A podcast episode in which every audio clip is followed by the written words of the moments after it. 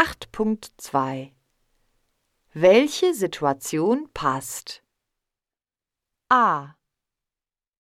Mama, fahr mich bitte zum Krankenhaus. Ich habe meinen Arm gebrochen. B. Wir treffen uns am Hauptbahnhof und fahren mit dem Zug nach Potsdam. C.